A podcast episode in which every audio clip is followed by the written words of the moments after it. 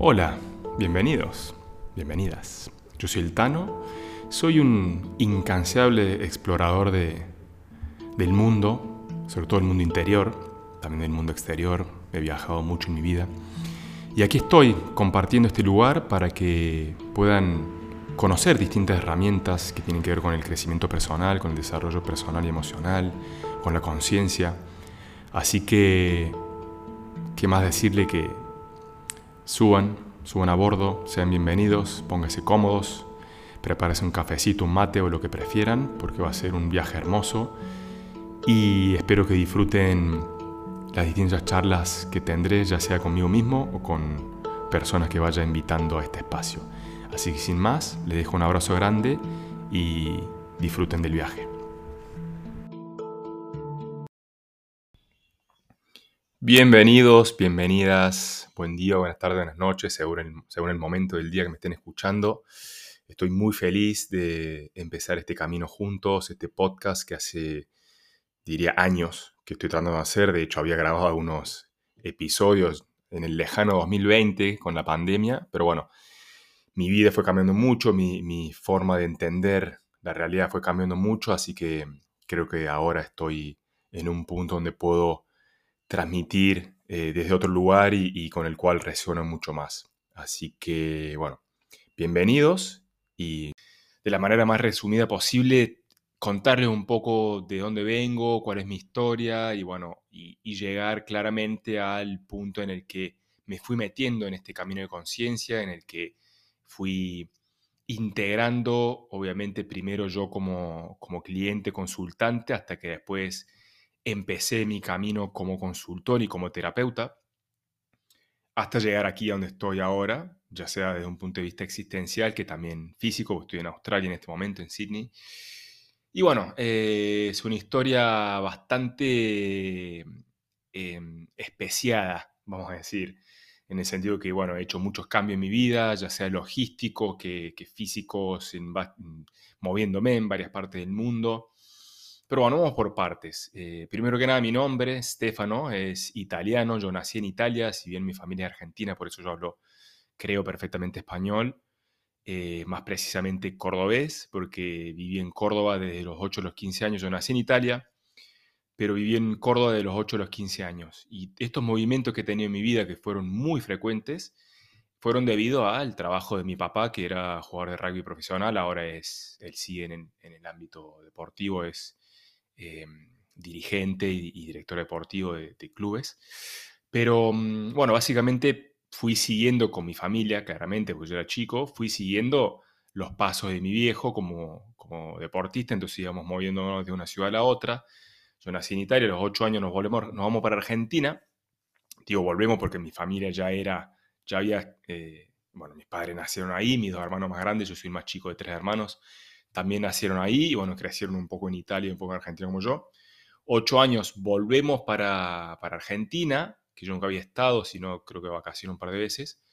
Y vivo en Argentina hasta los 15 años cuando vuelvo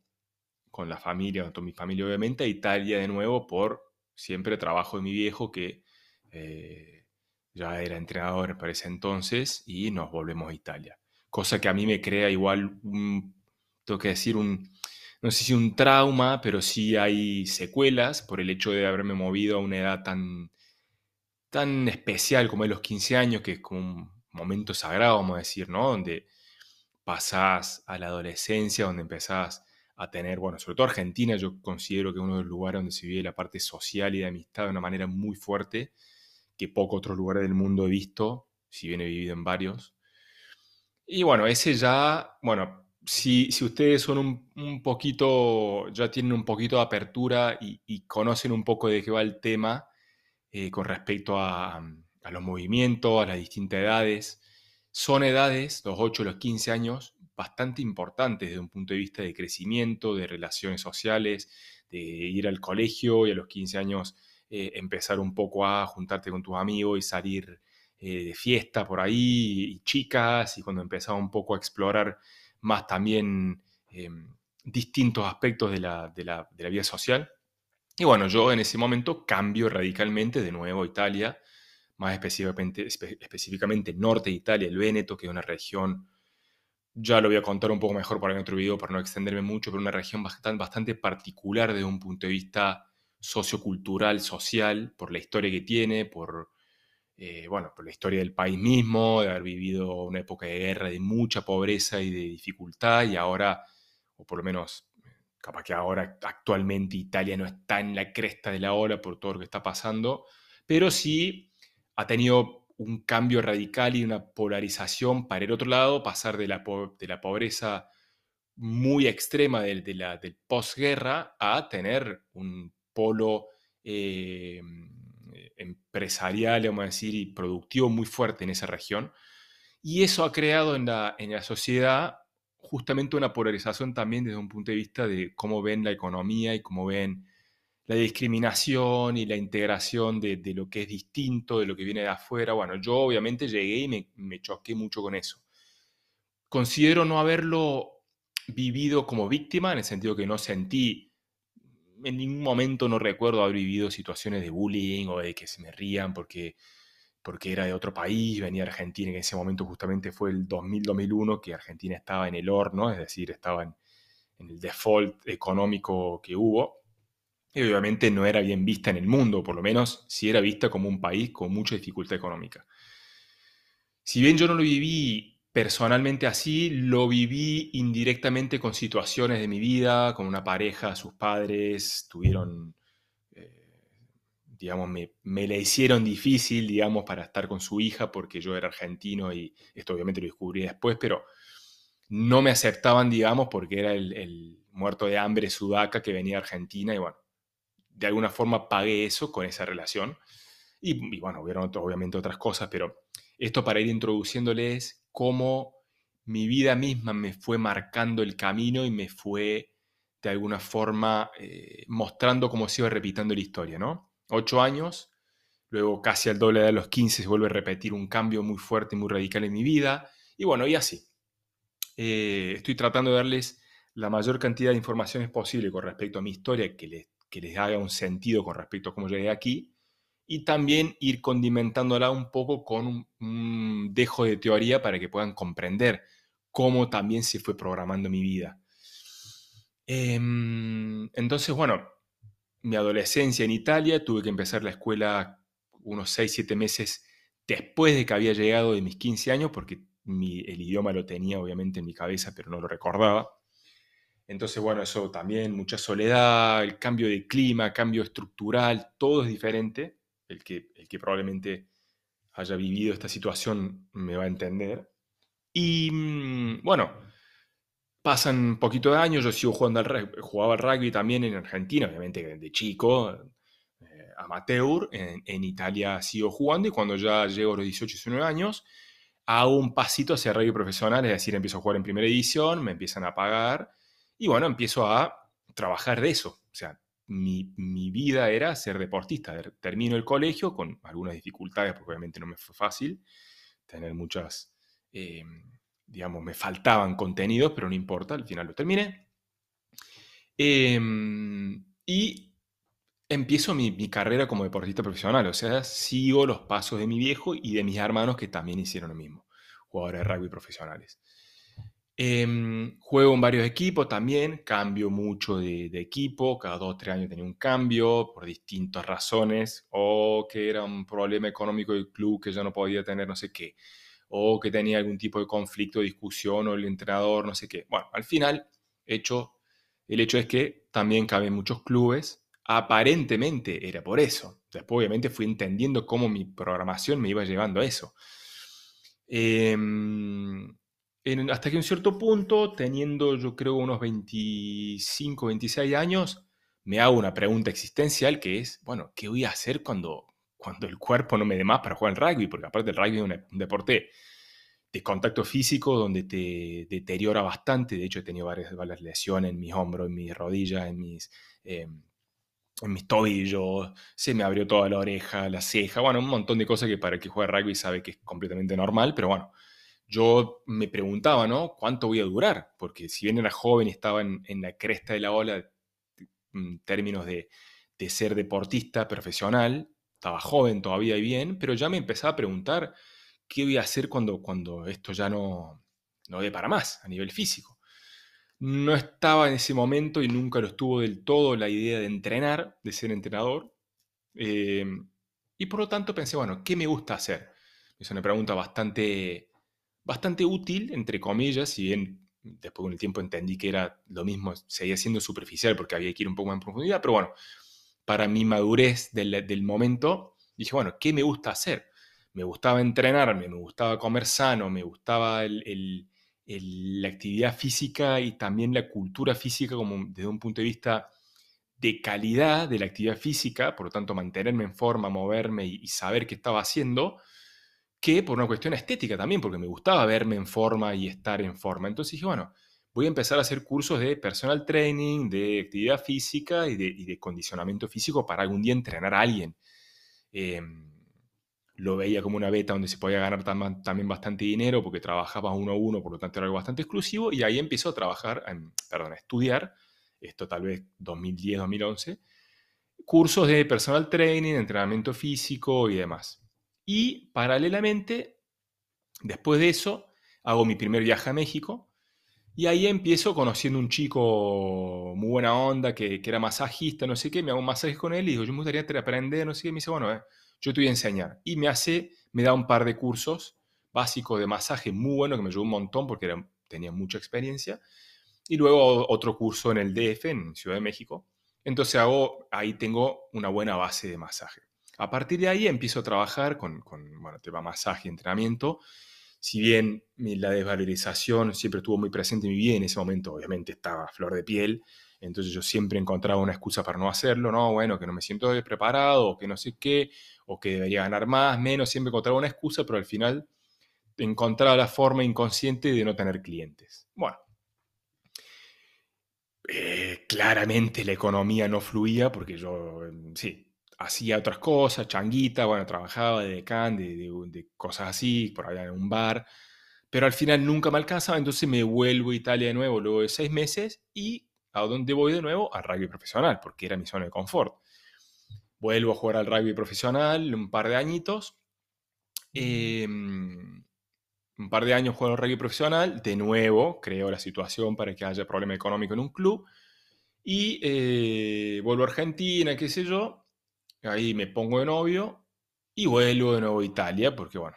situaciones de la vida que ahora es muy largo para explicar. Vuelvo a Italia con mi pareja en momento. Pero esa relación no, no iba ni perante para atrás, eh, teníamos muchas discusiones, yo no, no, lograba entender actitudes, no lograba entender qué estaba pasando en mi vida. Y ahí es cuando hay un cambio radical en mi vida, es decir, empiezo a ir a consulta y a sesiones con mi psicólogo, José, que lo, honro y le voy a estar siempre agradecido, porque fue la persona que me hizo, me hizo abrir la mente y abrir todo un mundo que yo desconocía, que es el de la parte del inconsciente, que después ya van a entender con el tiempo y con los episodios la importancia que tiene el, inconsciente, porque es lo que nos gobierna y nos guía cotidianamente cada milésima de segundo de nuestra vida. Yo eso no lo sabía, obviamente, pero yendo al psicólogo, lo primero que me dice, aparte yo le cuento un poco la situación y, me abro con él, me dice, mira, acá hay un problema de inseguridad y de...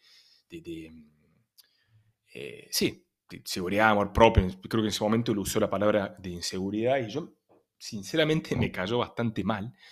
Pero yo como inseguridad, a ver, ¿qué, pasa a este? O sea, yo juego al rugby, tengo el lomo, no, eso me, lo, lo, analicé yo después, ¿no? Pero mi, mi reacción, que no me gustó lo que me dijo, fue porque yo me consideraba una persona segura, porque nunca había tenido dificultad en tener alguna chica, eh, me veía bien físicamente, no tenía miedo de viajar y hacía experiencias, es decir, lo que, lo que para mí era seguridad en ese momento, yo lo tenía bastante bien. Y, y con él me empecé a dar cuenta que no tenía nada que ver. O sea, que eran, esas eran todas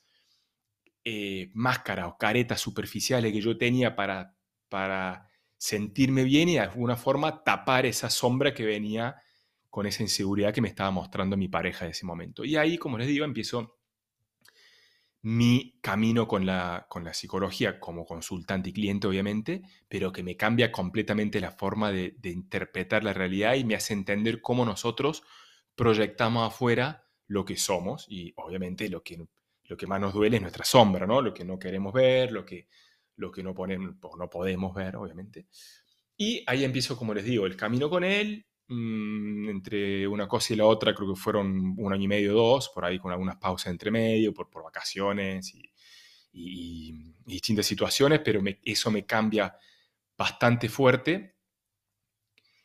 Hasta que en un momento em, yo seguía dándole vueltas. Eh, bueno, a todo esto yo trabajaba en unos gimnasios, seguía haciendo trabajos aparte que no tienen nada que ver con eso, como para mantenerme, bueno, siempre fluctuando en mi vida,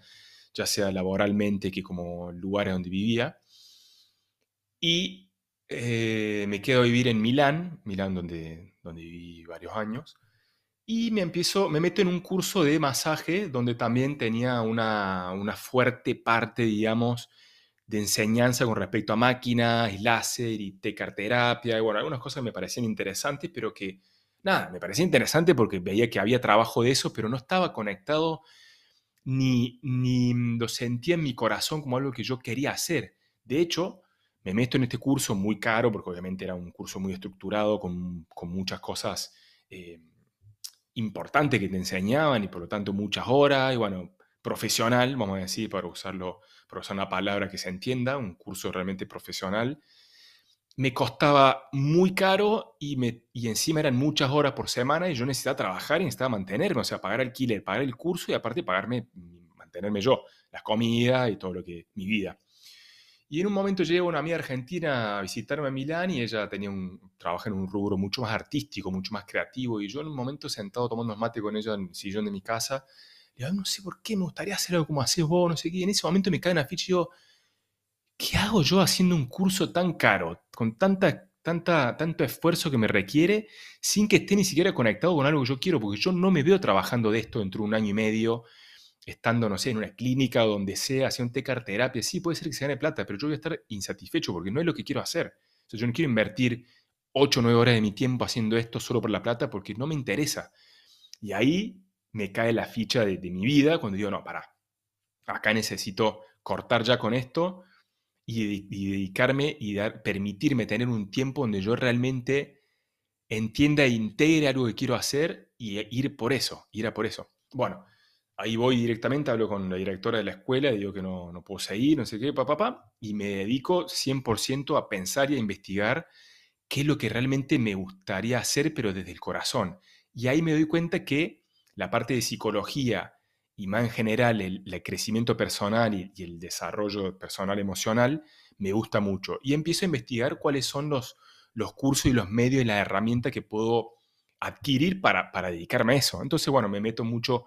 a ver cursos de coaching, de crecimiento personal y, le doy un poco de vuelta, pero bueno, algunos eran muy, muy largos y no me resonaban las materias, otros eran muy cortos y tampoco me, me convencían mucho, hasta que en un momento creo que mi vieja me pasa, me pasa la data y me dice, mira, fíjate, fíjate este, este hombre que habla de esto es muy bueno. Y me encuentro con Enrique Corbera, que es el eh, director y bueno, psicólogo de, la escuela del Instituto Enrique Corbera Institute, que está en Barcelona, con la bioneuroemoción. Y ahí lo veo y quedo encantado porque tenía una serie de herramientas dentro de PNL, coaching, eh, hipnosis ericksoniana, tenía eh, mm, e, estudio del árbol genealógico y de, bueno, eso en realidad no lo vimos muy profundamente, pero sí tenía en cuenta la parte, vamos a decir, ancestral y de, cómo, de cómo el, síntoma viene bajando eh, desde, el, digamos, el linaje de, tu, de tus ancestros y no es algo que vos creas en tu vida porque sí, tiene un sentido y viene desde la genética y la epigenética. Bueno, no me voy a meter en el tema, pero eso ya lo vamos a más adelante en otro episodio. El hecho es que me encuentro con la bioneuromoción, me encanta, hago el posgrado de bioneuromoción, que es realmente muy bueno, pero seguía ahí faltándome algo. Sinceramente creo que en ese momento tampoco yo estaba tan maduro como para entenderlo del todo, pero de todas formas me faltaba un eslabón, sentía que todavía algo faltaba ahí. Y con el pasar de dos, tres meses después de que había terminado el posgrado con, con Enrique Orbera, descubro otra herramienta que me huele la cabeza, que es la bioexistencia consciente, que es una escuela y una corriente argentina que, fue creada ahí por Pablo Almanzán y Lucrecia Bianchi, que son los, los eh, creadores de esta corriente y ahí me voy la cabeza, donde, que es la que yo actualmente propongo. También propongo otras herramientas, coaching y, digamos, sí, vamos a decir, herramientas que, sirven para, para la conciencia y para el crecimiento personal y desarrollo personal.